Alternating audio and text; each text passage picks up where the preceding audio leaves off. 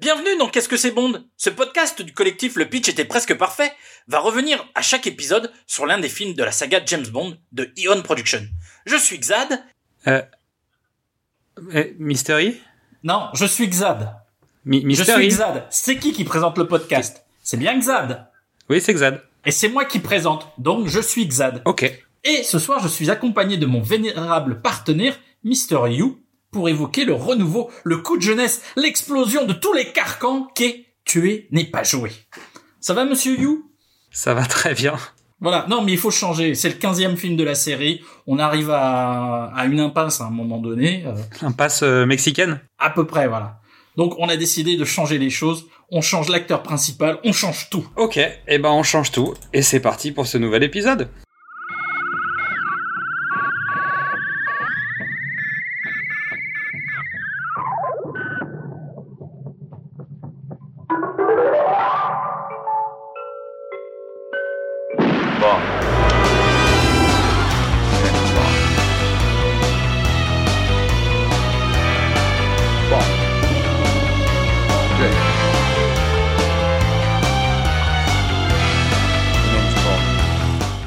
Le croulant Roger est parti, le frétillant Timothy est là, place à la jeunesse. Je suis peut-être un peu plus âgé que l'original, mais je suis plus jeune parce que j'ai moins de responsabilités. D'accord. Bon, pour l'instant, je signe. Tuer n'est pas joué, 1987. Euh, on attaque tout de suite par la bande-annonce C'est toi le chef, chef. Elle est courte, elle est rapide, elle est précise, c'est 1 minute 47. Ça commence très fort. Et on finit accroché à son fauteuil. Ceci m'arrive de Gibraltar, trouvé près du corps de 004. Mort aux espions, monsieur le ministre. Elle a sûrement beaucoup de talent, cette jeune femme. Thierry Bond. Je vous jure bien que mon intérêt pour elle est purement professionnel. Qu'est-ce que... Ce modèle comporte des options intéressantes. Nous avons perdu deux agents que Scott vous a balancés. Je dois mourir. Éliminé. Tuez-le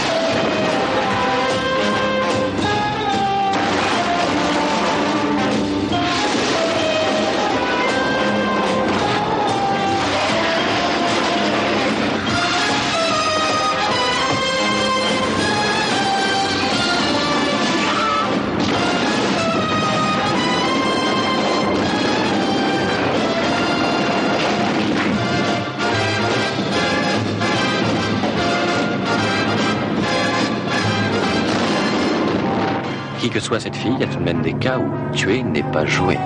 Timothy Dalton et James Bond 007 dans Tuer n'est pas joué. Alors, Tuer n'est pas joué donc, The Living Daylights en VO, 1987, réalisé par John Glenn avec toujours les mêmes scénaristes, Richard Maybaum et Michael G. Wilson. On change, au revoir Roger, bonjour Timothy Dalton qui était essentiellement un comédien de théâtre, euh, dans le rôle de la de la James Bond girl parce qu'il n'y a pas d'autre James Bond girl dans ce film quasiment. C'est Myriam Dabo. Euh, le général Georgi Koskov est joué par Jeroen Krabbe. Euh, John Rice Davis qui joue le général Leonid Pushkin. Ouais, c'est ça là. Et c'est le professeur Arturo. Euh, sinon, on retrouve les habituels Desmond Llewellyn pour jouer Q, Robert Brown qui est la deuxième itération de M, Geoffrey Keane qui est à nouveau le ministre de la Défense, Walter Gottel qui joue au passage en, petite apparition du général Gogol qui a pris du du galon. Et dans le rôle de Miss Moneypenny, nous avons une nouvelle arrivée, celle de Caroline Bliss. Pas, pas content. Pas content? Non, pas content. Déçu? Bah très déçu parce que je trouve que le départ de Lois Maxwell, il a été passé un peu à la trappe dans le film d'avant. Donc on a l'impression de pas lui avoir dit au revoir. Ah ouais. Après, euh, je dis ça, le, M précédent, c'est pareil, hein, on lui avait pas vraiment dit au revoir. Donc c'est toujours un peu compliqué. Ça fait bizarre. Et surtout qu'elle débarque, euh, et malheureusement, la pauvre. Voilà, c'est tout ce que j'ai envie de dire, parce que c'est quand même pas fondamentalement euh, extraordinaire. En fait, elle a plus le même personnage du tout. Donc résultat, en fait, il y a vraiment un gap entre ce que faisait Lois Maxwell dans le film juste avant et elle. Donc c'est pas la comédienne qui a à remettre en cause, elle y est pour rien, hein. c'est juste que l'écriture du personnage c'est la secrétaire des années 80, quoi, avec euh, un petit peu de personnalité. Ouais, ouais, c'est exactement ça. Alors, la tagline, c'est en, en VO, c'est Living on the edge, it's, it's the only way he lives. Vivre sur la marge, c'est la seule manière qu'il vit. Ce qui est pas non plus euh, le truc le plus extraordinaire. Non. Et alors, le pitch officiel, je- j'ai recherché un peu partout, tous les pitchs étaient vraiment pas terribles. Et sur le site de la MGM, je me suis permis d'essayer de, traduire le, le pitch.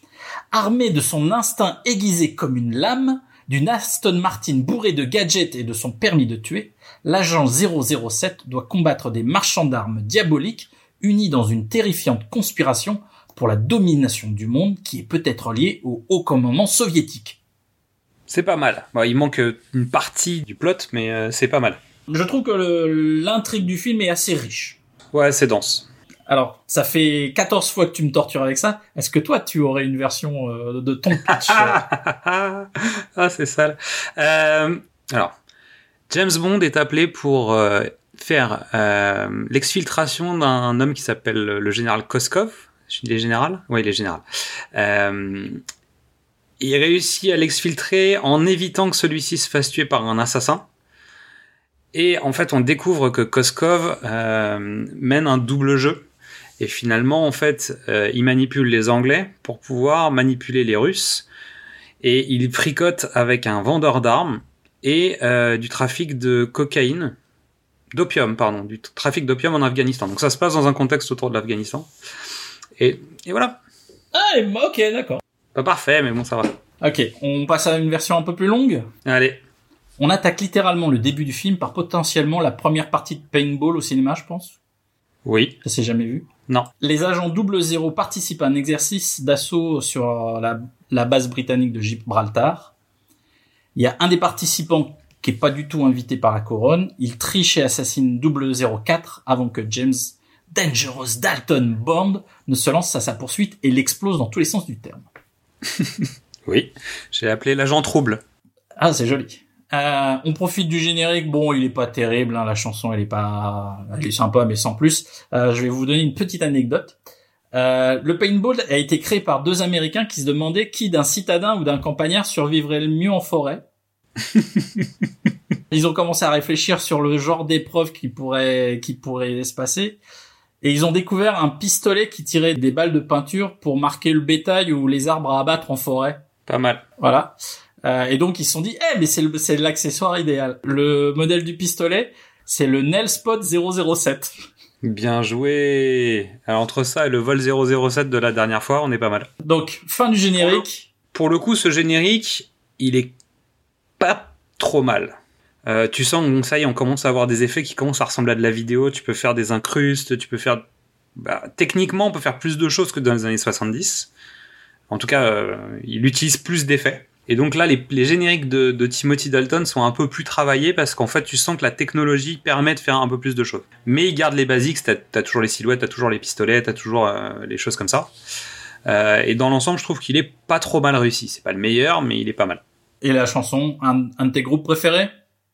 Oui, mais des- je veux dire, c'est un, un de mes, euh, mes fantasmes d'enfant, comme tous les enfants des années 80. C'est-à-dire que euh, y a beaucoup d'enfants des années 80 qui ont été euh, bouche ouverte devant le clip de AA. Parce que Take On Me, euh, bah, je veux dire, quand on était gosse et qu'on est tombé sur MTV ou sur les, chaînes de, clips de l'époque, euh, alors MTV c'est venu bien après, mais on avait la bouche ouverte à dire mais qu'est-ce que c'est que ce truc? Le, le gamin rentre dans une BD, dans un, dans un monde de dessin animé, c'était fou quoi. C'est-à-dire que pour nous on était euh, scotchés devant ce truc. À peu près autant que devant Michael Jackson qui allume des marches en, en avançant euh, par terre quoi. C'est quand même un- le premier artiste non anglophone qui fait un générique de James Bond. Ouais c'est top. Et puis ils ont, ils ont inspiré René Manzor aussi. Parce que le passage euh, sans, sans AA, ça n'existe pas, tu vois. Ouais, ça on est d'accord. Euh, moi, je, moi, je recommande particulièrement la chanson Hunting High and Low qui ferait un excellent générique de James Bond, je trouve. Alors un James Bond un peu tristoun. Hein. Pas plus tristoun que Skyfall, quoi. Ah non. Fin de générique. On retrouve James à Bratislava, euh, dans ce qui était à l'époque la Tchécoslovaquie, Stache, stache. pour aider l'agent Saunders à faire passer à l'ouest le général Koskov vers l'Autriche, qui se trouve juste de l'autre côté du Danube pour les nuls en géographie comme moi. Euh, L'extraction se déroule durant un concert de musique classique. James y aperçoit une violoncelliste qui a plus d'une corde à son archer, puisqu'elle est également sniper chargée de tuer le général au cas où. Euh, James est venu en mode contre-sniper et il préfère viser l'arme que la jeune femme finalement. Euh, L'alerte est donnée, le passage à l'est, l'évasion part en cacahuète. James prend le contrôle de la mission, met les gaz à l'horizontale comme à la verticale pour envoyer Koskov vers le Royaume-Uni. Ouais, dans un suppositoire. Avec un, avec un système de tube, bah, en gros, il le fait passer par un pipeline, mais le pipeline, donc ils mettent une espèce de, de capsule à l'intérieur. Il est projeté dedans, mais le truc a des angles. Il y a des angles dans un pipeline, c'est normal. Et il arrive où? Il arrive au cul euh, Au Q, pardon. Oh, Voilà. C'était c'était ma participation euh, légère. Euh, juste pour un truc, j'ai j'ai adoré le système de colle velcro du costard. Je trouve que c'est une idée brillantissime. Alors, alors oui, euh, James arrive donc à l'opéra en costard euh, euh, classe euh, en trois boutons avec nœud pape. Et en fait, il y a un de ces, un de ces, euh, il y a un des pans du- de la veste qui se replie pour faire plus discret. euh.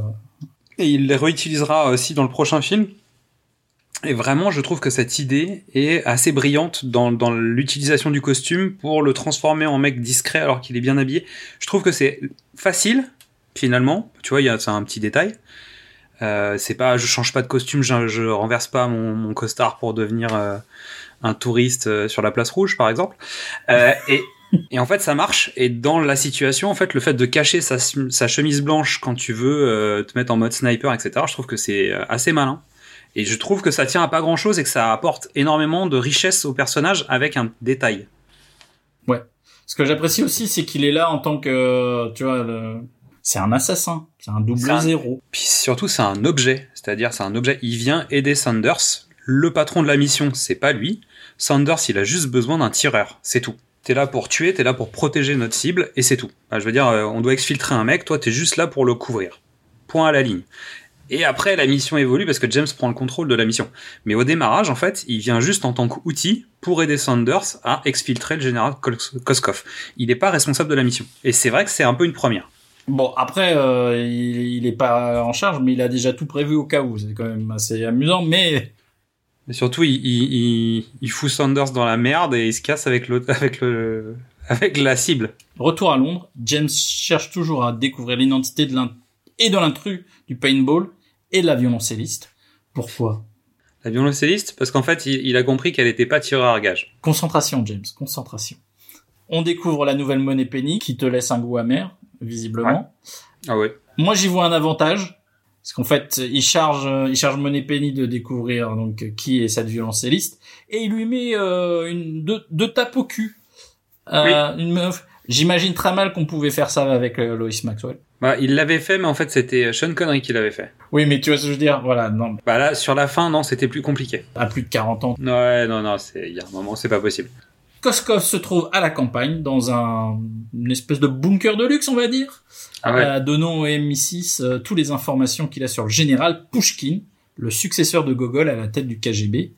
Sachant qu'il il insiste lourdement sur Pushkin. Moi, j'ai noté que c'était hashtag euh, louche. Pour lui, Pushkin est derrière euh, l'assassinat de, l'agent 004 et même il relancerait une, opération d'assassinat des agents anglais et américains pour provoquer à nouveau un conflit. Voilà. Euh, James euh, M et le ministre euh, laissent place à Necros dans ce qui est ma première scène marquante du film. Ouais, parce que quand on aime, il faut pas attendre pour le dire. Alors, on va pas faire les trois scènes préférées après le résumé, on va les faire maintenant Vas-y. à l'image de ce film, c'est-à-dire qu'on prend les ingrédients précédents, on les mixe un peu, on fait différemment. Necros, c'est la version russe de James Bond, on va dire? Oui, il rappelle aussi le, le tueur à gage de Bon baiser de Russie un peu. Voilà, un, un grand mec blond, euh, fin, machin, etc. Suave, efficace, dangereux. Moi, je l'ai appelé le laitier et en fait, ça va être son blast pendant tout le film. Donc, je vous le dis, pour moi, c'est le laitier jusqu'à la fin du film. Necros arrive à contre-extraire Koskov, malgré un petit handicap qu'on découvrira plus tard. Je sais pas si, tu vois lequel. Euh, non, je vois pas. J'ai juste découvert que le mec était danseur.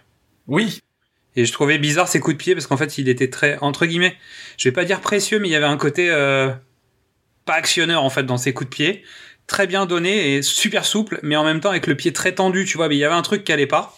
Et en fait, j'ai compris pourquoi. C'est parce qu'en fait, il était danseur. Ouais, euh, il faut savoir durant le tournage, je me suis un peu intéressé euh, au, tournage euh, parce qu'il y, avait une question qui me taraudait plus tard. Donc voilà.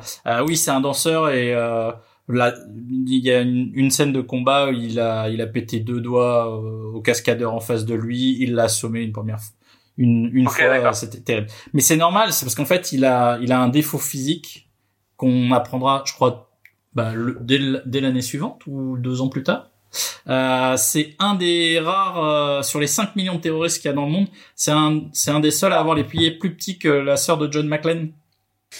Donc c'est donc c'est c'est le c'est le blond à lunettes de de Die Hard en fait. C'est celui qui a une mitraillette. Oh oh oh. C'est le frère de Carl. C'est le frère de Donc, C'est euh, c'est To- c'est Tony, non? Euh, c'est possible, c'est possible. Bah, il a les détonateurs, il a la mitraillette, et euh, comme dit Oli, en fait, il y a qu'une seule personne qui est capable d'énerver quelqu'un comme ça, c'est John. Pour moi, c'est la première scène euh, vraiment impressionnante du film et euh, avec des trouvailles visuelles, euh, avec du rythme, de l'action. Je suis pas persuadé que ce soit John Glenn qui l'ait tourné celle-là parce qu'il avait euh, il avait des équipes de des secondes équipes euh, qui étaient spécialisées dans l'action, mais je trouve que celle-là elle, pète le feu. Bah, lui-même étant, euh, il était seconde équipe en fait pendant sur un ou deux films, il me semble. En plus d'être monteur, il avait été, bah, il avait été repéré comme ça, notamment. Clairement, je suis d'accord. En fait, on n'est pas sur les standards. on se rend bien compte que là, il y a une bascule. C'est très action, et je trouve que dans l'ensemble, les, les scènes d'action euh, fonctionnent. Moi, je trouve que l'action elle, elle commence dès la première scène à Gibraltar parce qu'il y a Timothy Dalton qui est sur le toit d'une Jeep et t'as vraiment Timothy Dalton sur le toit d'une Jeep quoi, qui roule euh, à toute berzingue. On est Non, non, c'est vraiment, c'est le, le film te lâche pas en fait. Euh, Est-ce que cette scène ferait partie de tes trois préférés aussi? On est d'accord? Ah ouais, ouais, ouais, quand même. Après, moi, j'ai aimé des trucs, j'ai aimé des trucs un peu idiots euh, dans ce film, donc euh, en fait, euh, bon, on, on en reparlera, mais ouais, il y a, il y, a, il y a une vraie scène idiote, hein, mais je l'aime beaucoup en fait. Allez, c'est reparti. James est affecté à la gestion du cas Pushkin qu'il doit retrouver à Tanger. Pushkin, qui est un, qui est un ami à lui, en fait, ils se connaissent. Et ils se co- c'est pas un ami, mais disons qu'ils se sont déjà rencontrés. Et en fait, James, il a du mal à croire que Pushkin soit ce qu'on lui décrit. Exactement. Alors moi, je me dis, il, il sent qu'il y a quelque chose de pourri au royaume du Danube. Bien joué. Et Monet Penny ayant identifié la jolie Cara Milovi, James décide de partir pour le Maroc en faisant une escale à Bratislava, parce qu'évidemment, c'est pas tout droit. Stache, stache. Mais on sait qu'on peut prendre le, le train, tu sais. On avait vu ça avec l'Égypte. Allez, oui. Tu peux aller de l'Égypte à la Corse en train, a priori, ou je sais plus ce que c'était, mais c'était un truc comme ça, à Malte ou je sais plus. Là où Sean Connery ou Roger Moore n'auraient eu besoin que d'une nuit intense pour retourner euh, Cara, Là, il galère. non, alors il galère pas, je trouve, il, il la joue finaude en faisant croire à Cara qu'il est venu l'emmener auprès de Koskov, ce qui lui permet de confirmer que elle, c'était bien pas une tueuse et donc que le général russe a menti en disant vouloir passer à l'ouest. Mais ça, en fait, ça dure un moment. C'est-à-dire que James, pendant, alors, il se fait passer pour un ami de, de Koskov, qui est venu chercher Kara. Parce qu'en fait, il sait pas où la placer. Il sait juste qu'en fait, elle a été mise avec un fusil dans les mains, mais elle savait pas s'en servir. Ça, c'est ça. C'est son fort intérieur. Il est persuadé de ça. Et euh, en fait, il veut savoir ce qu'elle joue et quel est son rôle à l'intérieur de cette histoire. Alors déjà, il l'attrape parce qu'a priori, il a compris qu'elle avait un lien avec Koskov, euh, mais il sait pas lequel quand il la rencontre. En fait, il va comprendre entre guillemets que c'est sa maîtresse ou en tout cas son amoureuse. Bah, tu vois, il y y a un truc comme ça. Euh, et en fait, à plusieurs reprises, il va ouvrir des, des portes pour voir si elle gère le sujet ou pas. Jusqu'au moment où il va parler de Whittaker en lui disant oui, il est avec Whittaker, et il est super énervé parce que bon, tu, on en reparlera après. Et, euh, et à ce moment-là, en fait, il regarde la réaction de la fille qui ne réagit pas. Et elle dit mais oui, Whittaker, c'est l'américain, il est gentil, etc., etc. Et en fait, c'est à ce moment-là qu'il va comprendre qu'elle est pas du tout impliquée. Et qu'en fait, l'autre se sert d'elle, point barre, en fait. Exactement.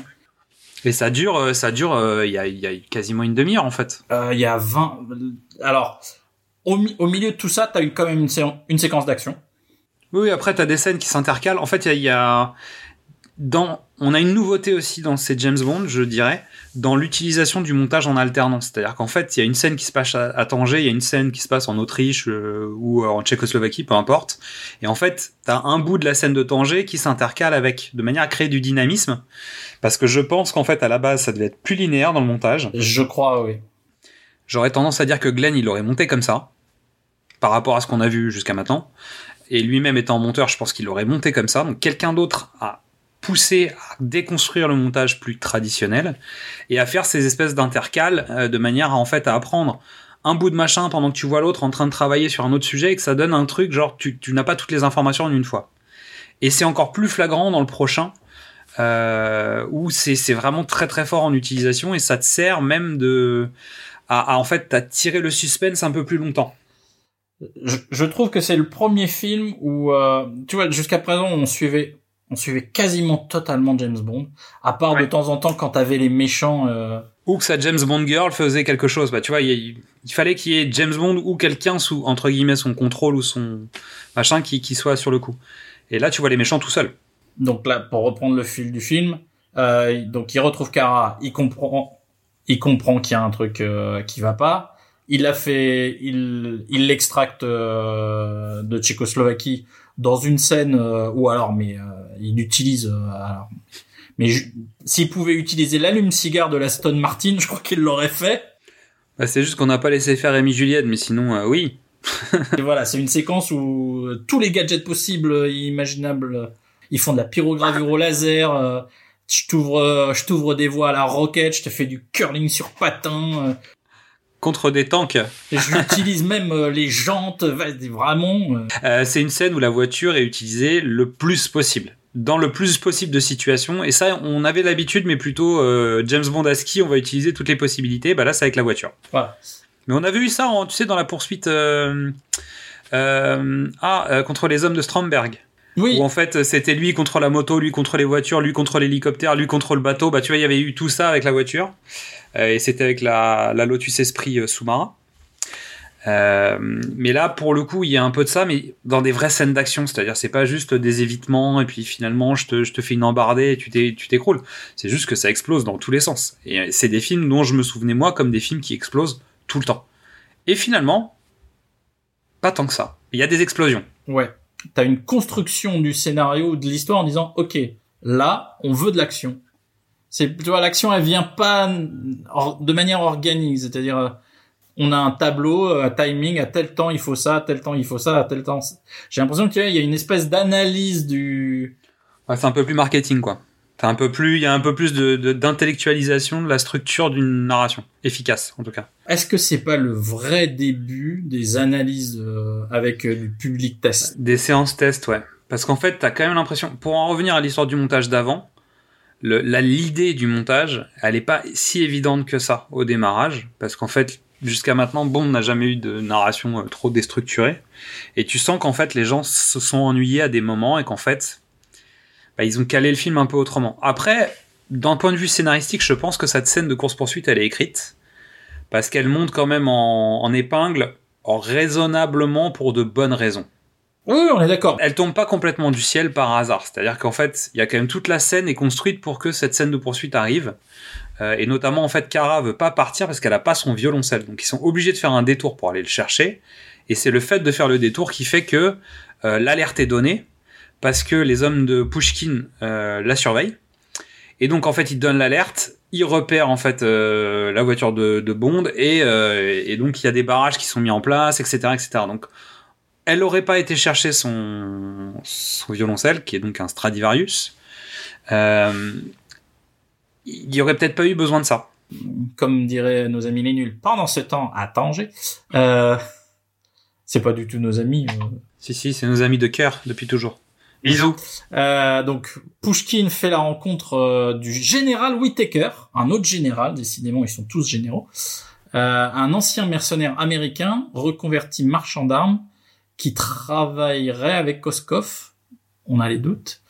Euh, mais bon, même dans le dans le monde obscur du trafic, euh, il y a des garanties pour les clients et entre satisfait ou remboursé, Pushkin il choisit remboursé. Et euh, le problème, c'est que Whittaker est un peu dans la merde. Il a, il a l'air dans la merde. supposé lui a reçu de l'argent, il est supposé lui vendre des armes, mais Pushkin a appris qu'il a il il y a pas passé commande, donc euh, il sent il sent le, le truc faisandé et il reprend l'argent. Euh, ensuite, euh, bah comme dans tous les James Bond, il y a la séquence carte postale. Euh, cette fois, c'est Vienne euh, avec carrosse, valse, opéra. euh. James profite de la promenade pour continuer à balader Kara. Ah, pas mal. Je me suis dit, tiens, ce- celle-là, Xad l'aurait eu. Mais comme je suis Xad, je l'ai eu. Attends, moi j'en ai, j'en ai eu une autre si j'avais été Xad. Allez, vas-y. Je dis James et Kara vont au septième ciel, mais c'est après. Ah Oui, je vois. Bah oui, bien.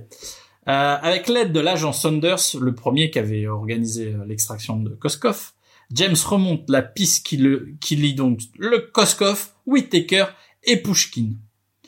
Euh, sur instruction de Koskov pour un peu aiguillonner James, Necros porte un coup fatal à Saunders.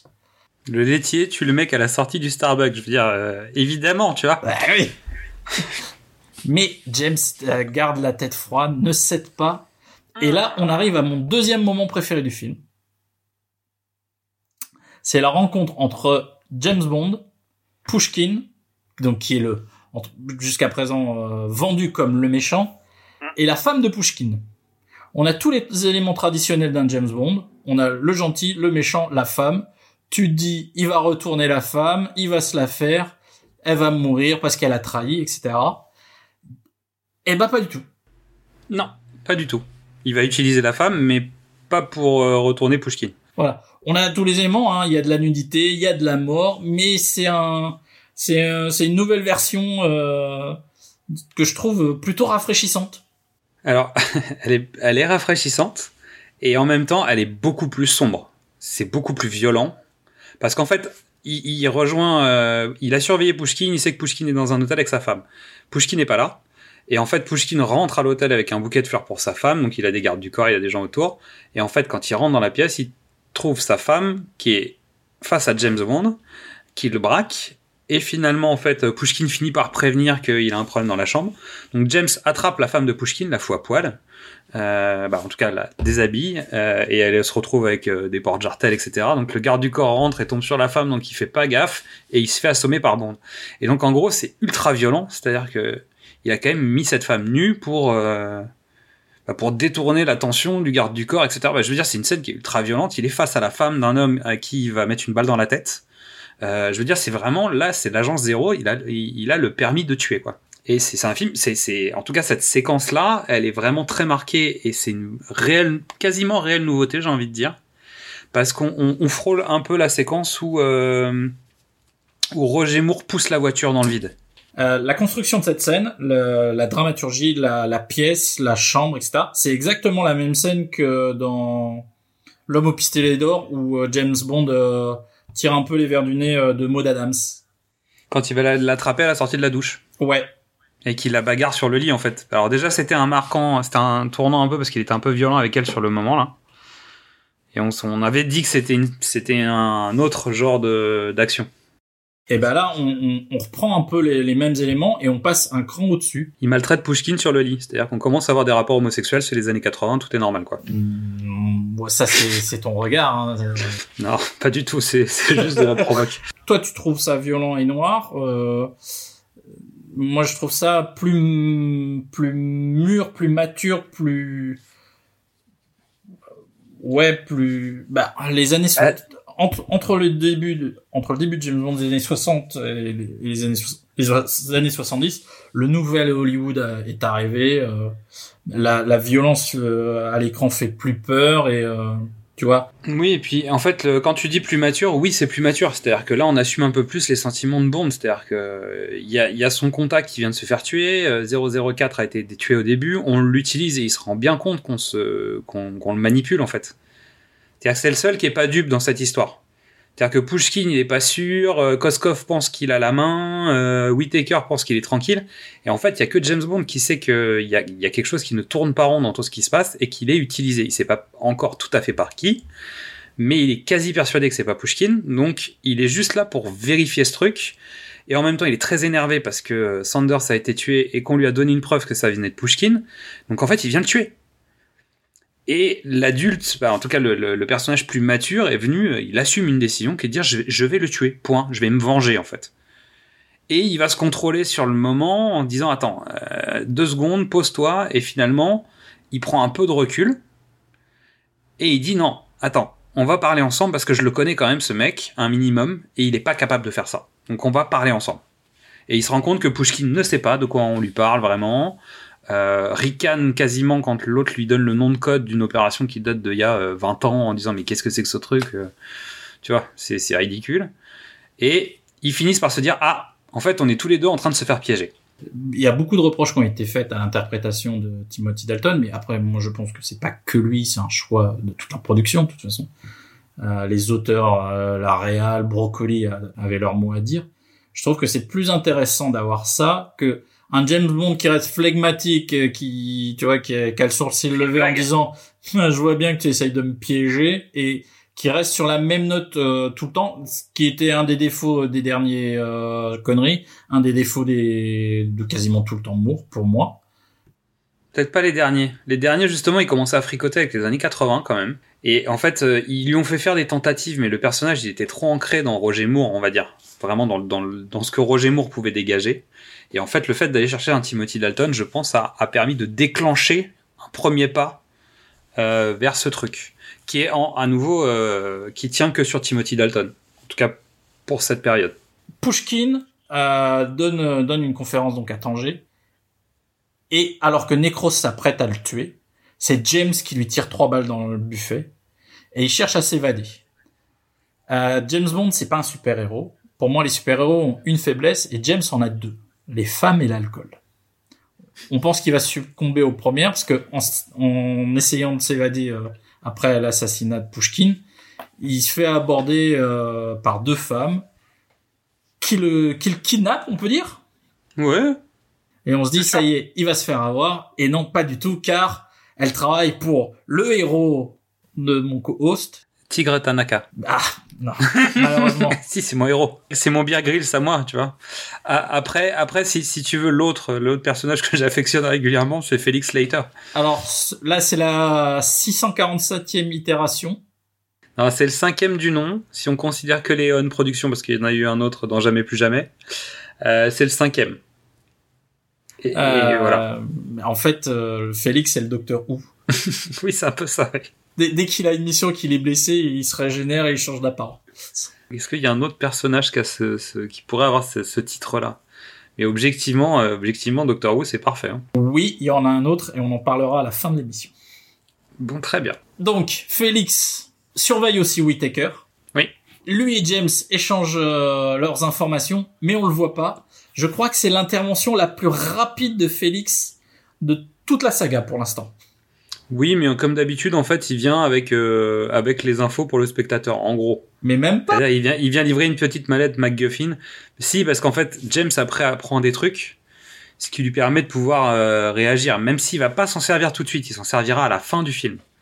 Mais disons que Félix arrive avec la petite mallette MacGuffin en disant tiens, euh, en fait, euh, on savait pas comment te filer les infos euh, parce que les, scénaristes n'ont pas trouvé. Euh, tu trouveras la fiche, euh, wiki dans la mallette. Et tu vois, c'est c'est il y a un peu de ça. Mais c'est vrai que d'habitude, il arrive et on avait vu dans d'autres films où il débarque pour aucune raison vraiment, il balance tout ce qu'il a à balancer et il s'en va. Là, au moins, l'avantage, c'est que ça fait un peu moins, ça fait un peu moins chef Gontier, quoi. C'est exactement ça. Mais bon, voilà. Donc, c'est pas les femmes qui auront la peau de James, c'est l'alcool. Euh, il retrouve même un mauvais mélange, puisque James retrouve Kara, qui entre-temps elle-même a retrouvé Koskov, et qui, qui drogue notre ami, euh, qui se réveille Dans un avion. pour l'Afghanistan. Pourquoi l'Afghanistan? Ah, C'est historique, on est en 87. Euh, L'occupation euh, par la Russie euh, du pays euh, se passe très mal. Avant les Russes et avant avant les Américains, c'était les Anglais qui ont, qui essayé d'occuper l'Afghanistan. Donc euh, l'idée que voilà, une production anglaise, américano-anglaise, euh, titille euh, la Russie euh, sur ce domaine-là était était une évidence. Donc James est embarqué par Koskov, qui, comme tous les méchants de James Bond, euh, doit lui expliquer son plan parce qu'il est très content de son plan. Et l'emmène avec lui pour ne pas le tuer.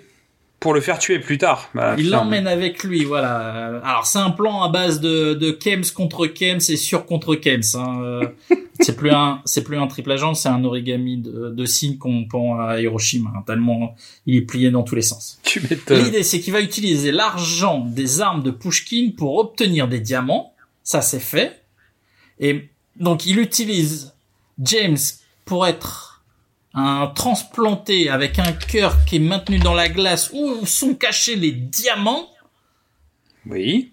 pour aller en Afghanistan acheter quelque chose, on sait pas quoi, mais bon, c'est l'Afghanistan, la richesse du pays est, est assez limitée, on a un gros doute. On a vu Kabul Kitchen quand même. Et moi je dis, ça préfigure et ça prépare le film suivant. en fait, c'est le cycle, c'est le cycle Narcos de, de James Bond. Exactement, exactement. C'est le- Timothy Dalton. Malheureusement, il n'aura fait que deux films, mais je suis persuadé qu'il y a une, il y a une saga Narcos. On, on en parlera dans deux épisodes. Euh, non, dans le prochain. Non, on en parlera dans deux épisodes. Parce qu'en fait, Timothy Dalton ne devait pas faire que deux films. Il faut savoir que le prochain méchant euh, a pour euh, devise euh, le plomo o plata. Voilà. Par exemple, et que c'est un frère Fratelli, donc c'est un, c'est un peu bizarre. Alors, est-ce que est-ce qu'il s'est inspiré d'un Pablo euh, colombien qui avait la même devise? Je sais pas vraiment, un mec qui est capable d'acheter un pays entier, de poser des présidents, tout ça, je sais pas.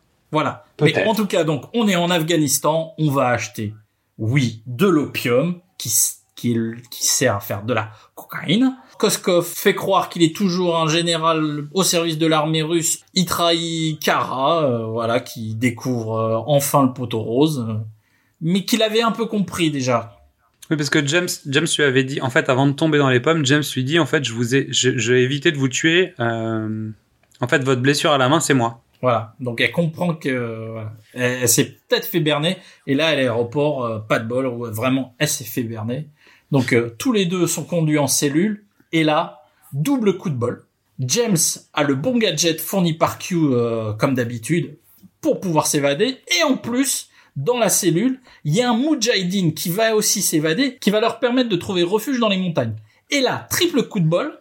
Le Mujahideen, c'est le chef de la région. Et en plus, il a fait ses études à Oxford. Vraiment, euh, Et puis surtout, au moment où il s'échappe, en fait, les Mujahideen qui sont censés venir chercher euh, le mec en question sont devant la porte. C'est-à-dire, ils attendent. À aucun moment, t'as de signal prévu pour que ce soit à ce moment-là précis. euh, C'est-à-dire que vraiment, il, il tombe sur les Mujahideen, quoi. Et au moment où ils vont se faire buter, l'autre débarque en disant non, ils m'ont aidé, on les emmène. Ok. Ça fait beaucoup de ça tombe bien quand même. c'est parce que tu crois pas au destin. T'es un mécréant. C'est ça, parce qu'après, et il y a quand même aussi le fait que ces mêmes hommes vont aller accompagner un, un autre chef de guerre à une vente d'opium avec des Russes contre des diamants, C'est le destin. comme par hasard. Alors, James participe euh, à l'achat. Il réussit à s'introduire dans le camion qui contient la drogue. Camion qui réussit lui-même à s'introduire dans la base aérienne afghane pour pouvoir être transporté en avion. Sachant que deux fois d'affilée, il se fait coincer. Il se fait coincer dans la voiture et ensuite il se fait coincer dans l'avion. Alors, euh, tu vois, mais il est malheureusement découvert par Koskov et Necros, comme quoi, tu vois, le, c'est le destin. C'est ça. Il y a- il y a- c'est pas, c'est, c'est pas que de la chance. Il y a, il y a Où est Charlie, euh, donc Kara, qui va passer en fait toute la, la fin du film quasiment à, à jouer à Où est Charlie. C'est-à-dire que ça nous, a- ça nous arrange. En fait, elle, c'est c'est l'élément perturbateur sur Gambette. On est d'accord, mais par contre, elle est pas stupide euh, comme pouvait l'être. euh, Bah, elle a été suffisamment stupide au début du film, donc elle peut pas l'être tout du long. Parce qu'elle a quand même mis du temps à se rendre compte que James se foutait un peu de sa gueule, et elle a mis un petit peu du temps, tu vois. Ouais, mais par exemple, tu vois, euh, dans L'homme au pistolet d'or, euh, c'est une catastrophe, la James Bond. Oui, ça je me souviens. Oui, oui, non, je suis d'accord, t'as raison. Brit plainte, c'était, voilà, c'était une ditzy. Là, elle est pas débile non plus, quoi. On va mettre ça sur le compte de elle est un peu fleur bleue. Donc, James euh, se retrouve coincé à l'aéroport euh, dans l'avion euh, entouré de- d'ennemis. Mais bon, à nouveau, coup de bol. Les Mujahideen attaquent la base à ce moment-là. James en profite pour voler l'avion qui contient la drogue et la bombe Que lui-même a posé. que lui-même a posée et qui est toujours en, en décompte. Alors sur la piste de décollage, en même temps qu'il prend de la vitesse, il réussit à embarquer Kara qui le rejoint en Jeep. C'est-à-dire que c'est une Jeep qui va aussi vite qu'un avion qui essaye de décoller. Puis c'est un un Antonov quoi, c'est pas un petit avion, euh, c'est un vrai gros avion. Euh, sur une piste que je trouve très longue et là toute cette scène, je suis persuadé et voilà vraiment il faut il faudra apporter les arguments en, or massif pour me convaincre, c'est la base de la scène de Fast and Furious. ça peut. Ça peut concrètement. Euh, savoir que donc ça explose dans tous les sens, que il y a, des tirs de mitraillette, euh, de, l'essence qui prend feu, etc. Et quand même, au moment où James va faire décoller l'avion, il y a un avion qui va atterrir. C'est-à-dire qu'en fait, il y, a des, il y a des Russes qui se disent Hmm, ils sont en train de faire feu d'artifice en bas. Super, vite, posons-nous pour faire fête, tu vois. Et, tu dis, mais pourquoi?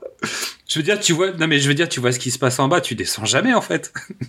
Les mecs, c'est la guerre en bas. C'est-à-dire, il y a des mecs avec des chevaux qui, qui renversent des voitures, qui font exploser des grenades avec des. Bah, je veux dire, jamais tu descends. Donc résultat, cette séquence de les avions qui se croisent, à moins de plus avoir d'essence euh, du tout, bah je veux dire, tu, tu, jamais tu viens en fait. Et tu, ne sais pas, c'est peut-être vrai. Peut-être que c'était eux qui amenaient la fête.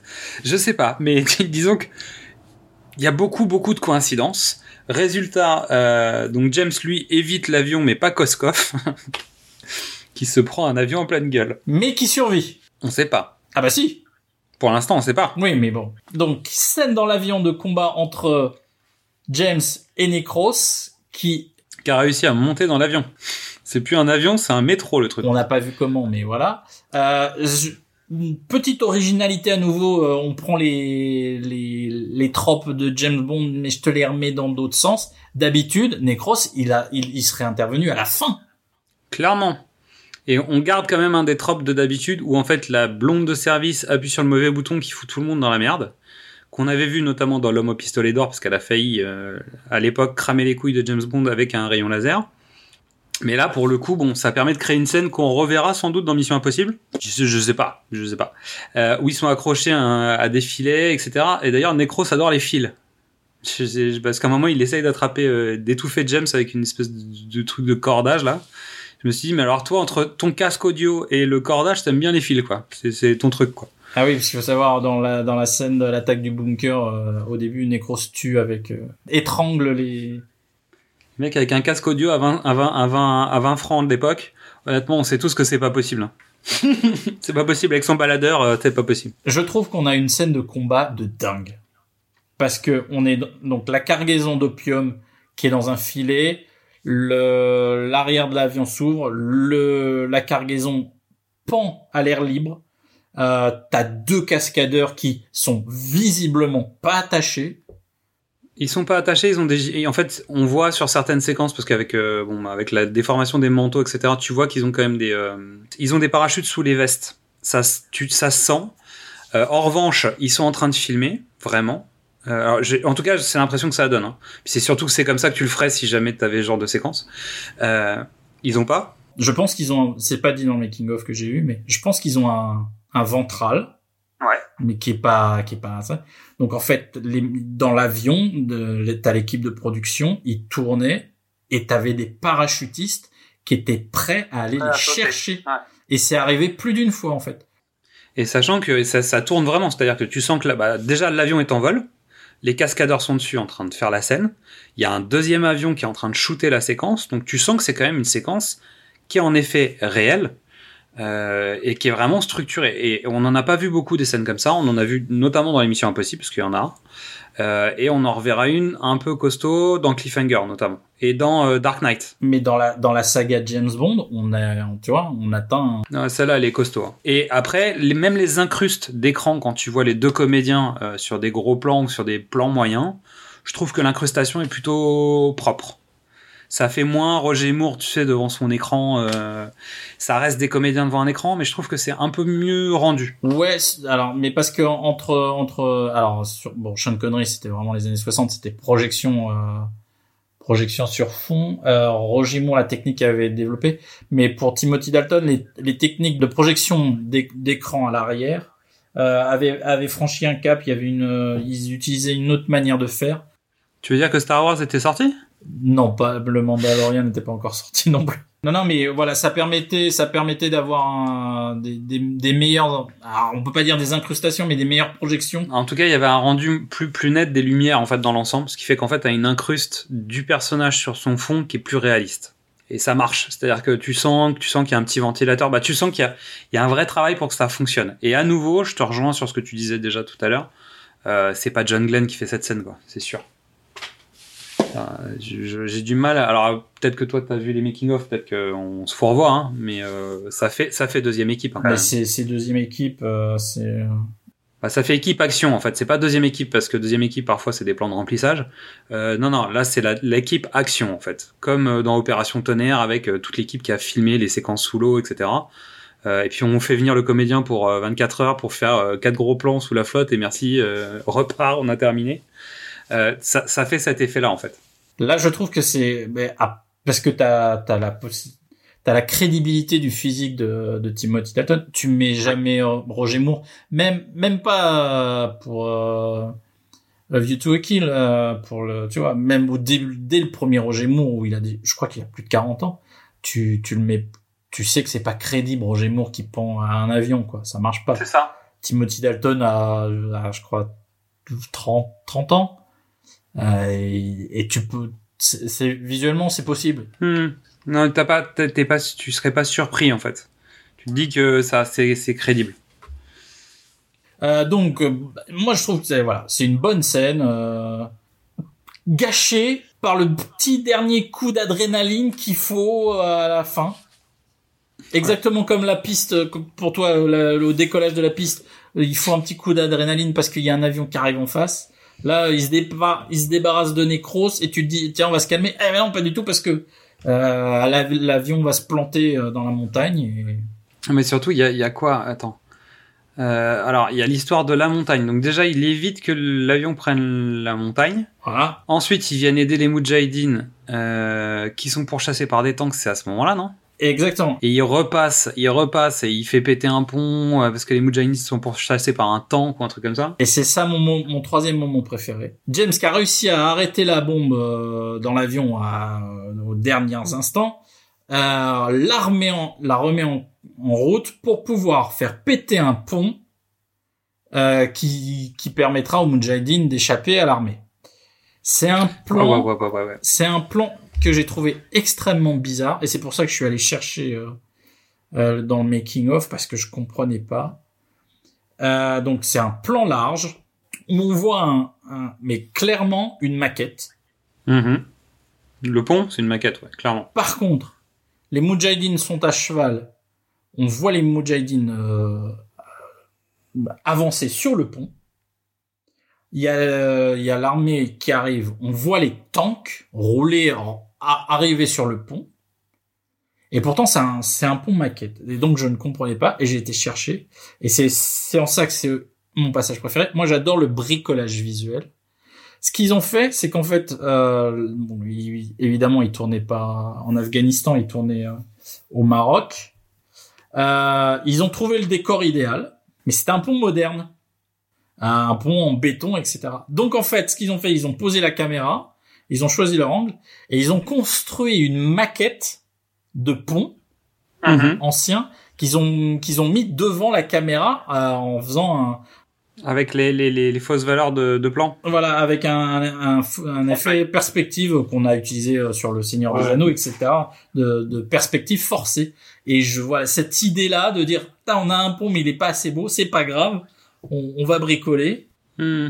Mais comme ils auraient pu, pour éviter de montrer le pont, plutôt que le shooter, tu poses ta caméra au sol, histoire de voir que le sol, donc tu vois pas dans quelle matière le truc est fait. Non, non. Parce qu'il y a des plans qui sont un peu ras du sol aussi euh, Ouais, ouais. après. Et ça, ça permet de pas contextualiser, quoi. Et après, ils ont reconstruit le pont à Pinewood euh, juste pour faire l'explosion. Super. Et je pense que ils auraient pu, ils auraient pu, tu vois, c'est le monde moderne. Ils auraient pu euh, faire semblant de faire sauter un pont moderne, mais je trouve que ce pont ressemble beaucoup à un pont sur une rivière euh, euh, de- en Asie du Sud-Est. Oui, un petit peu. Il y a un petit, il y a un petit truc, quoi. Il y a ça. euh, moi, ça me rappelle aussi, euh, ça me rappelle aussi euh, le bon, la beauté, le truand, potentiellement, tu vois.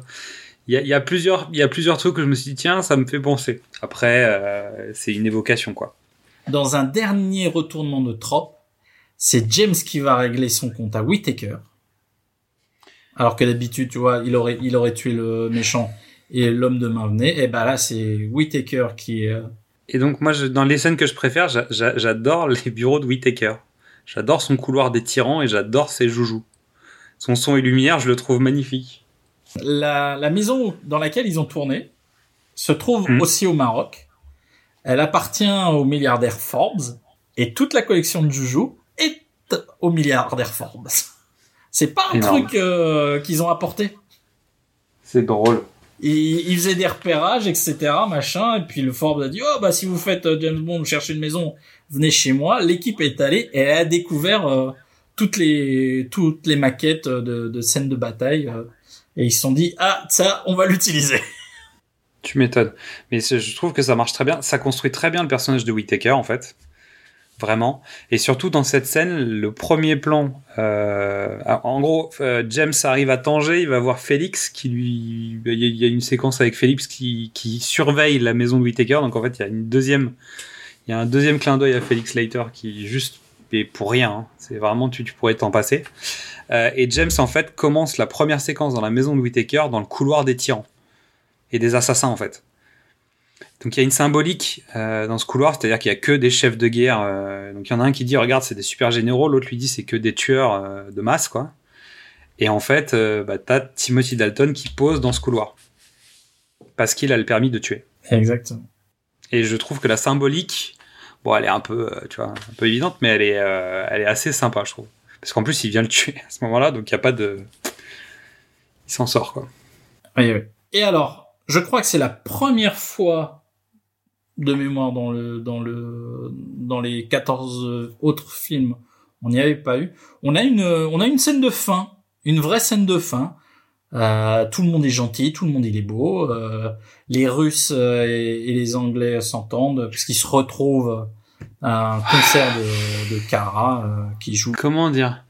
Alors, j'ai un truc en tête, j'arrive pas à trouver quoi, mais il y a quand même un truc dans cette scène de fin où en fait t'es, euh, ça fait un peu la fin de, de Wayne's World, tu vois, où en fait tous les personnages ça arrivent à ce moment-là en disant oui, en fait t'es à la fin d'une pièce de théâtre. Ouais, Tu sais d'un Fedo ou, ou d'un truc, euh, d'un vaudeville où en fait t'as tout le monde qui arrive en disant bah mon, en fait mon père, ma sœur, euh, tu, tu sais les, euh, les Molières où en fait il y a eu un quiproquo pendant toute la pièce. Et en fait à la fin euh, le père de famille découvre qu'en fait son fils va se marier avec la logeuse et la fille en fait elle va se marier avec le mec avec qui il voulait qu'elle se marie mais il il était pas au courant. Et en fait il y a tout ça qui tombe dessus. Et je trouve que ça ressemble à ça. Le dernier plan, c'est quand même James emballe euh, la nana, ça, ça change pas. Mais tu vois, d'habitude, c'est, ça, les fins, je les ai toujours trouvées un peu abruptes. mais par exemple le fait que M soit là déjà excuse-moi mais ça n'a aucun intérêt Ensuite, M présente Gogol, mais ça c'est la blague. C'est-à-dire que c'est pour finir la. On, on avait parlé de ça, du fait que Gogol venait dans les dans les derniers Roger Moore. Ouais. Euh, comme un comme un clin d'œil régulier, parce qu'en fait, je pense à nouveau que c'était lié au fait que euh, tout était tiré des recueils de de Bon baiser de Russie. Donc je pense que voilà, je pas encore trouvé, mais c'était ma théorie de l'époque. Euh, là, en fait, on clôture le le- l'arc Gogol et on et, et surtout on clôture la guerre froide en fait. C'est exactement ça. On, c'est la détente, on est en 80, donc 86, 87. on sait que c'est fini. C'est-à-dire, on arrive à la fin, quoi. C'est plus, la guerre froide euh, d'avant. C'est plus le, on frôle la troisième guerre mondiale toutes les semaines. Euh, Alexis Gogol, en fait, devient euh, ministre des Affaires étrangères. Potentiellement un jour, il sera président. C'est un ancien patron du KGB, donc il pourra être président un jour, mais pas maintenant. Et, euh, et surtout, il vient. Ensuite, il y a Kamran qui débarque avec ses Mujahideen, tu sais pas pourquoi. Tout ça pour dire James n'est pas là, donc elle, elle est triste. Oh mon Dieu, James n'est pas là. Et en fait, euh, bon bah, dans sa loge, elle tombe sur deux coupes de champagne. Elle siffle et bizarrement, les clés de la voiture sonnent. Ah, c'est extraordinaire. Qu'est-ce que c'est bon Euh, J'ai oublié de dire un truc parce que les clés de la voiture, elles ont servi tout à l'heure pour tuer Whittaker. Et j'avais écrit, ils sont en train de se battre jusqu'à ce que James lui montre qu'un dragueur est plus fort qu'un tireur. Oh. Entre parenthèses, c'est peut-être un message. Bah, tu vois, c'est pour ça que euh, les gens sont attachés à ta version du podcast. Oui, bien évidemment. Tu, tu resteras le, le Xad originel. hein, Y a pas... C'est ça, je, je resterai le Xad euh, différent. Mais la jeunesse, ça a du bon aussi, tu vois. Donc moi j'ai donné mes trois scènes préférées. Euh, T'étais d'accord avec moi sur une Oui, euh, donc j'adore la maison de Whittaker, très clairement. Et euh, j'avoue que le laitier, euh, c'est un personnage qui me plaît bien, quoi. Parce que vraiment, depuis le début... euh, En fait, je trouve que ce qui est rigolo, en plus, euh, dont on n'a pas parlé jusqu'à maintenant, c'est qu'à chaque fois qu'en fait il intervient, il écoute de la musique, ou en tout cas il a son... Il a son morceau... comment dire Dans la diégèse du film, en fait. Oui. C'est-à-dire qu'il a, il a le thème du méchant, parce que finalement c'est un morceau euh, de pop, euh, tu vois, pop rock euh, traditionnel des années 80, les Pretenders, je crois, si je dis pas de bêtises. Je crois, ouais. Et en fait, c'est dans la diégèse du film. Tout en étant un message pour dire attention, euh, dans, dans la diégèse du film, je te mets ce morceau, ce qui veut dire que lui va intervenir et tuer quelqu'un. Et donc c'est assez rigolo parce que c'est vraiment quelque chose d'un peu, euh, on va dire, novateur dans la saga déjà. Puis novateur tout court, c'est-à-dire c'est assez rare de voir un, dans, dans, dans la diégèse d'un film la musique d'un méchant, qui est en plus là de manière récurrente à chaque fois qu'il vient. Alors moi j'ai une théorie très très bizarre là-dessus. Parce qu'on est en 1987. Donc il écoute de la Ouais. musique avec un Walkman, qui, est, qui est le nouvel accessoire de, de ces années-là. hein. Toi originaire de l'Asie, Conçu et fabriqué par Sony, qui va racheter qui va racheter la MGM. qui va racheter la MGM et qui va, de- qui va devenir le producteur de James Bond euh, version Daniel Craig. Et, et l'Asie va devenir aussi le plus ou moins le- la prochaine zone de conflit international aussi. Euh, bah, va apporter les nouveaux méchants euh, dans, dans les prochaines dans les prochaines décennies quoi. Mais là, on est dans les années, voilà, fin des années 80, oui. Les, pour, pour rebondir, les Russes peuvent plus être les méchants parce que, un- enfin, aux États-Unis et en Occident, le vrai méchant c'est la drogue, quoi. Oui, et c'est déjà en train de se mettre en place là. C'est-à-dire qu'en fait c'est planqué sous le conflit euh, d'Afghanistan, mais déjà on parle de l'opium. Et pour l'instant la drogue on en avait déjà parlé un peu euh, dans Vivre et laisser mourir. Ouais. mais avec les blacks euh, aux États-Unis et avec le baron Samedi et, et- et- et tout ça. Mais là, pour le coup, en fait, euh, c'est un vrai retour et dans le prochain épisode, ça parlera de drogue et ça aurait pu devenir un, une nouvelle branche d'activité chez eux, mais finalement, en fait, ils vont repartir sur, euh, ils vont se recentrer sur eux-mêmes euh, avec GoldenEye notamment. Alors, tu as mis en place la structure, il faut un chiffre, un nombre, un, un petit élément. Et moi, j'en ai un qui, qui me tient particulièrement à cœur, évidemment, c'est la musique. Car un violoncelle Stradivarius, un des instruments les plus prisés au monde, il faut savoir qu'il il en reste moins de 700 dans le monde. Ok. Et 700, c'est 2 0 et un 7. Ah Alors là, je pense qu'après le film, il en reste 699 parce qu'en fait, j'ai quand même indiqué au moment où elle a son concert privé, elle joue avec son Stradivarius qui a un trou dedans, et j'ai marqué bien sûr oui, évidemment. Parce que vu ce qu'ils lui ont fait pendant tout le film, c'est-à-dire que le, truc a servi à piloter une sorte de luge improvisée, le truc a servi de, de, etc. Bien sûr, tu joues avec. Je veux dire, c'est évident. Euh, alors peut-être qu'il a un son différent et que ça, le rend unique. Pourquoi pas? Mais quand même, j'ai un peu de mal à croire qu'elle puisse faire un, spectacle où elle, elle est la, l'objet principal de, mise en lumière avec son Stradivarius troué, quoi. Euh, pour moi, les Stradivarius, c'est la croisée de plein de plein de trucs sur lesquels je geek. Euh, la musique, la technologie, ce qui, donc euh, la réputation des instruments n'est plus à faire, mais ils ont tellement essayé de chercher l'origine de la qualité du son. On en arrive à des hypothèses et des et des et des tests et des études, mais c'est pas possible. Euh, Il y a quelqu'un qui a fait une analyse biochimique du vernis utilisé. Euh, Il y a, y a quelqu'un qui a fait une déconstruction mathématique sur euh, la structure des instruments. Il y a même une théorie qui court comme quoi il y aurait eu une petite période glaciaire durant entre 1570 et 1700 et des bananes, donc qui correspond à la période dans laquelle les arbres euh, utilisés par euh, Stradivarius auraient été plus denses, qui ferait que le bois serait... Enfin, c'est... Ah oui, donc ils ont toujours pas trouvé pourquoi? Non, mais moi j'ai une théorie. Un instrument n'est jamais aussi grand que l'artiste qui en joue, tu vois. Et donc si les Stradivarius sonnent si juste, c'est grâce aux virtuoses qui les ont en main. Et quand on parle de virtuoses, on ne peut pas ne pas penser à notre Paganelli des mots, notre Nathalie Dessay de la réplique qui claque. Midissa, je pense que tu as dû avoir un peu plus de plaisir à découvrir ce nouveau James. Salut à tous et bienvenue à Timothy Dalton qui est notre nouveau JB pour ce quinzième volet. En voilà un homme, un vrai, livrable même sur un bateau. Nous avons aussi une nouvelle monnaie penny. Ces deux-là sont tout beaux, tout neufs et tout jeunes. Heureusement, parce que les anciens commençaient légèrement à dater. Merci à l'employé du pipeline transsibérien. Elle m'a régalé. Alors cette femme est une reine qui sait user de ses charmes sans passer à la casserole.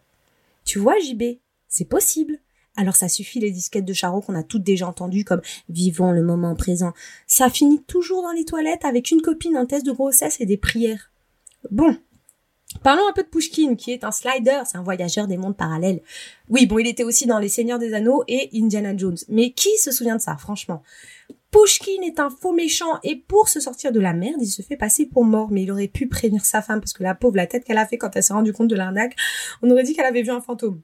Whitaker, c'est lui le vrai méchant à l'ego surdimensionné, avec son musée grévin perso des hommes de guerre. Et cerise sur le pompon, il traficote avec Georgie. Pam pam pam.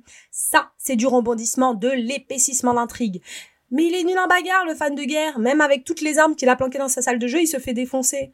En même temps, tout le monde sait que c'est pas la taille du calibre qui compte, mais la façon de s'en servir. J'aurais pu finir là-dessus, mais la scène finale se passe dans les loges d'une salle de concert, et franchement, ça, ça change. Merci beaucoup, Midissa. Euh, j'ai, je suis Xad pour euh, un long moment maintenant et j'aurai plaisir euh, de te présenter euh, lors de la prochaine émission. Euh, en tant que Mr. You, je, je, je m'insurge. Mais bon, on en reparlera peut-être pour la prochaine émission. Mais pourquoi pour euh, longtemps? Parce que tu, Comme Timothy, moi je suis parti pour longtemps là. Oui, bah, bah, tu es parti. Tu, tu vas partir pour longtemps, oui. Enfin bon, pas tout de suite. Alors, chères poditrices et chers poditeurs, il est temps d'évoquer un sujet lié à James Bond. Comme le personnage de Ian Fleming est devenu un phénomène de société, son impact dépasse les films et romans. Nous allons donc tirer un sujet au chapeau, mais c'est pas vrai, et nous allons voir si nous sommes des pros de l'impro. Ça, c'est vrai. Ça, c'est presque vrai aussi. C'est-à-dire qu'en ce moment, bon, on peut plus tirer au chapeau et puis ça fait un moment qu'on le fait plus. Voilà. Euh, mais en revanche, on n'a pas travaillé. Moi, je, je travaille jamais mes sujets. Euh, C'est vrai, moi non plus. Voilà, écoute, on a un espion, on a un une musicienne, on a un, un violoncelle, on a de la... Oh, toi, je sais où tu m'emmènes. Je t'emmène pas très loin, à Paris, Non, pas très loin, à Paris. mais en 1972, car nous avons affaire au plus grand agent du cinéma français. J'ai nommé François Perrin, Euh, oui, le grand blond avec une chaussure noire. avec une chaussure noire. Euh, écoute, euh, que dire sur ce film? Je pense que c'est. euh, alors, c'est. Je vais pas dire que c'est un film qui est dans mon top 10 parce que c'est pas vrai. Euh, en revanche, c'est un film que j'adore, vraiment, pour plein de raisons. Je pense que c'est une vraie réussite.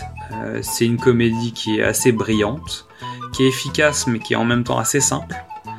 Il y a tout en fait dedans, je trouve. On peut faire un résumé rapide pour, pour les plus jeunes qui ne connaîtraient pas.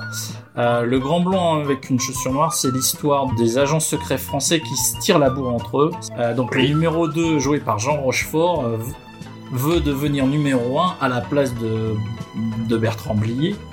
Et pour ce faire, il va essayer de le discréditer en le lançant sur une fausse piste d'un agent secret qui n'existe pas. Et le hasard veut qu'il choisisse à l'aéroport d'Orly ou de Roissy Euh, Roissy. le, le hasard tombe sur Pierre Richard qui, qui revient et qui malheureusement a une chaussure marron, une chaussure noire. Et donc les espions vont se lancer à la poursuite de ce fameux super agent euh, qui est pas du tout prêt. et qui pourtant va s'en sortir pas si mal que ça.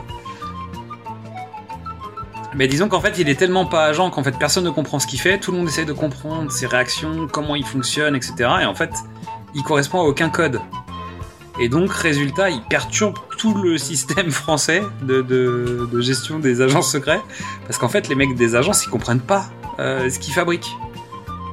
Parce qu'ils essaient d'interpréter tout ce qu'il fait. Or, le mec est, bon, un mec normal, un peu naïf, euh, qui, qui, qui en plus a pas trop de chance, euh, bah tu vois.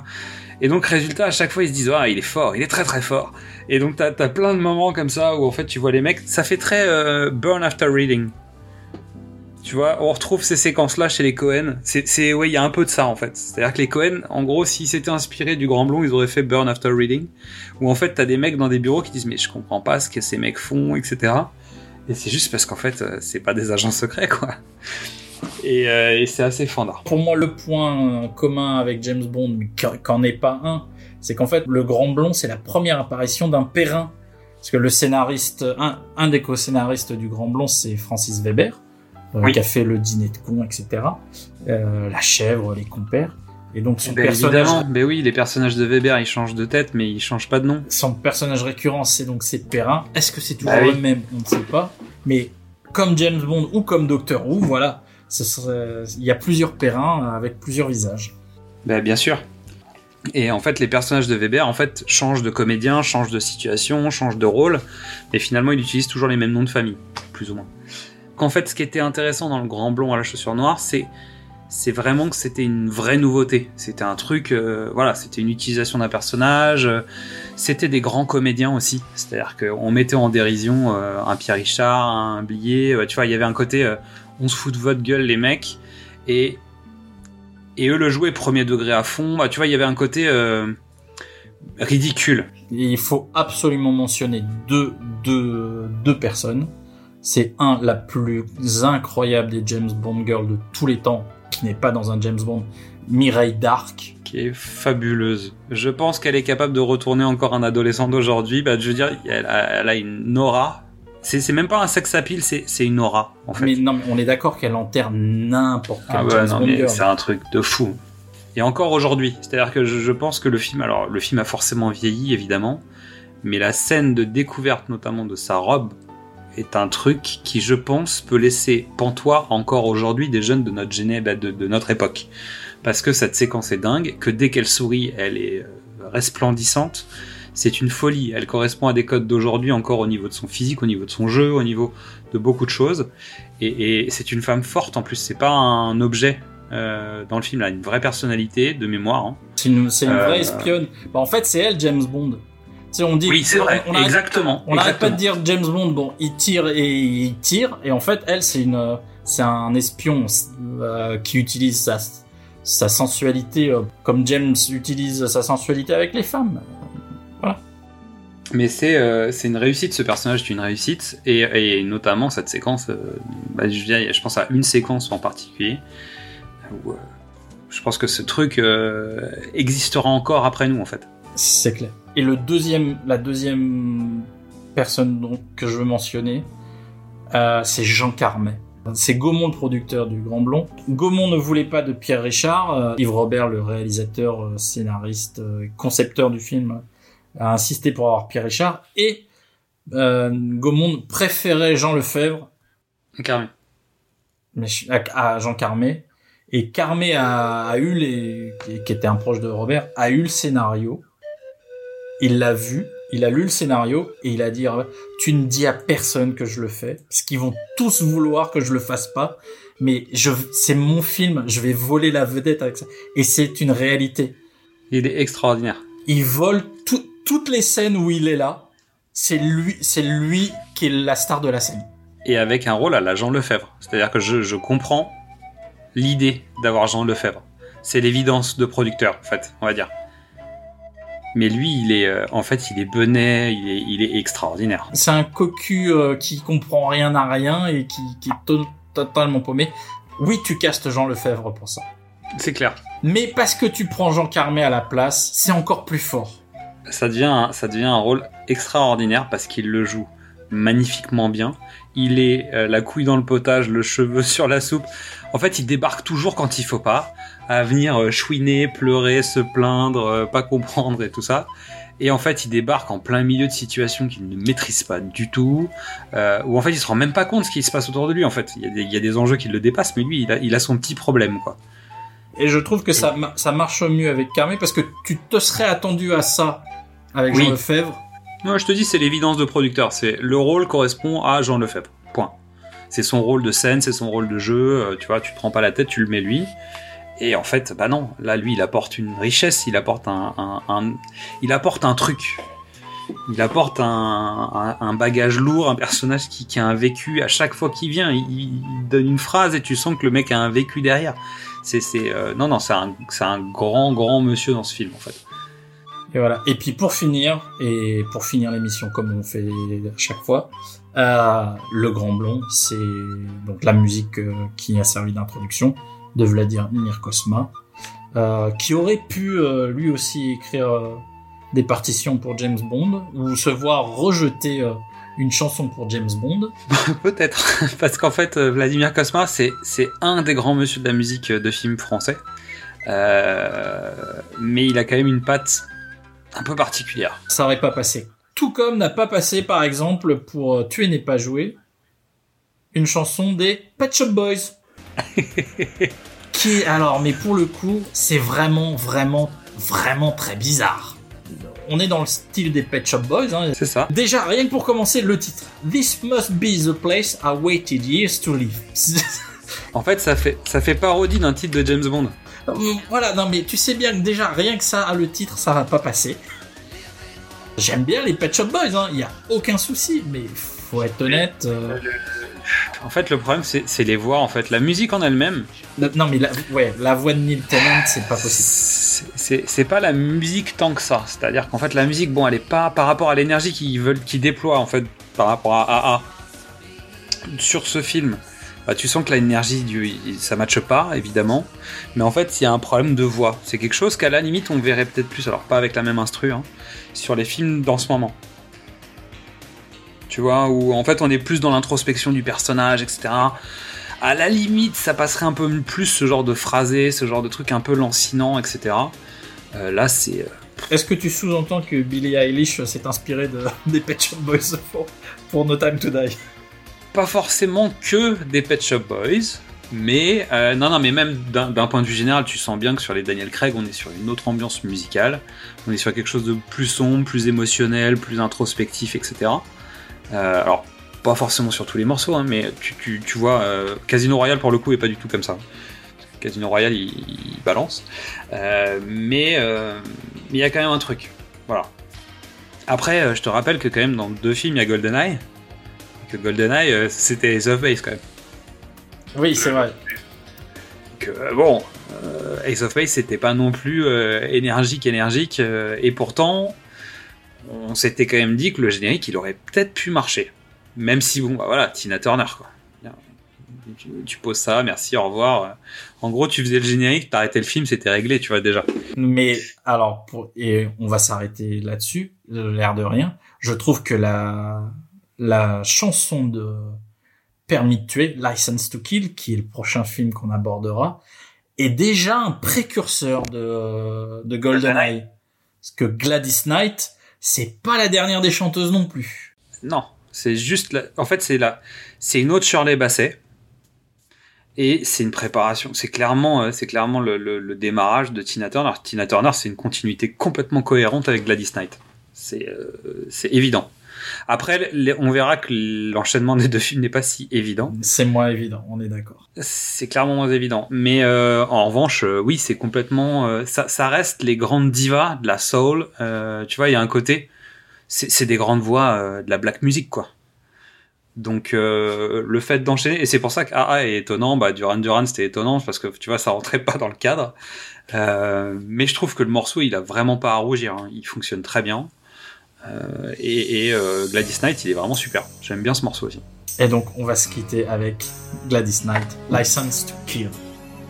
Bon bah Xad, à la prochaine. À la prochaine, euh, Mr. You.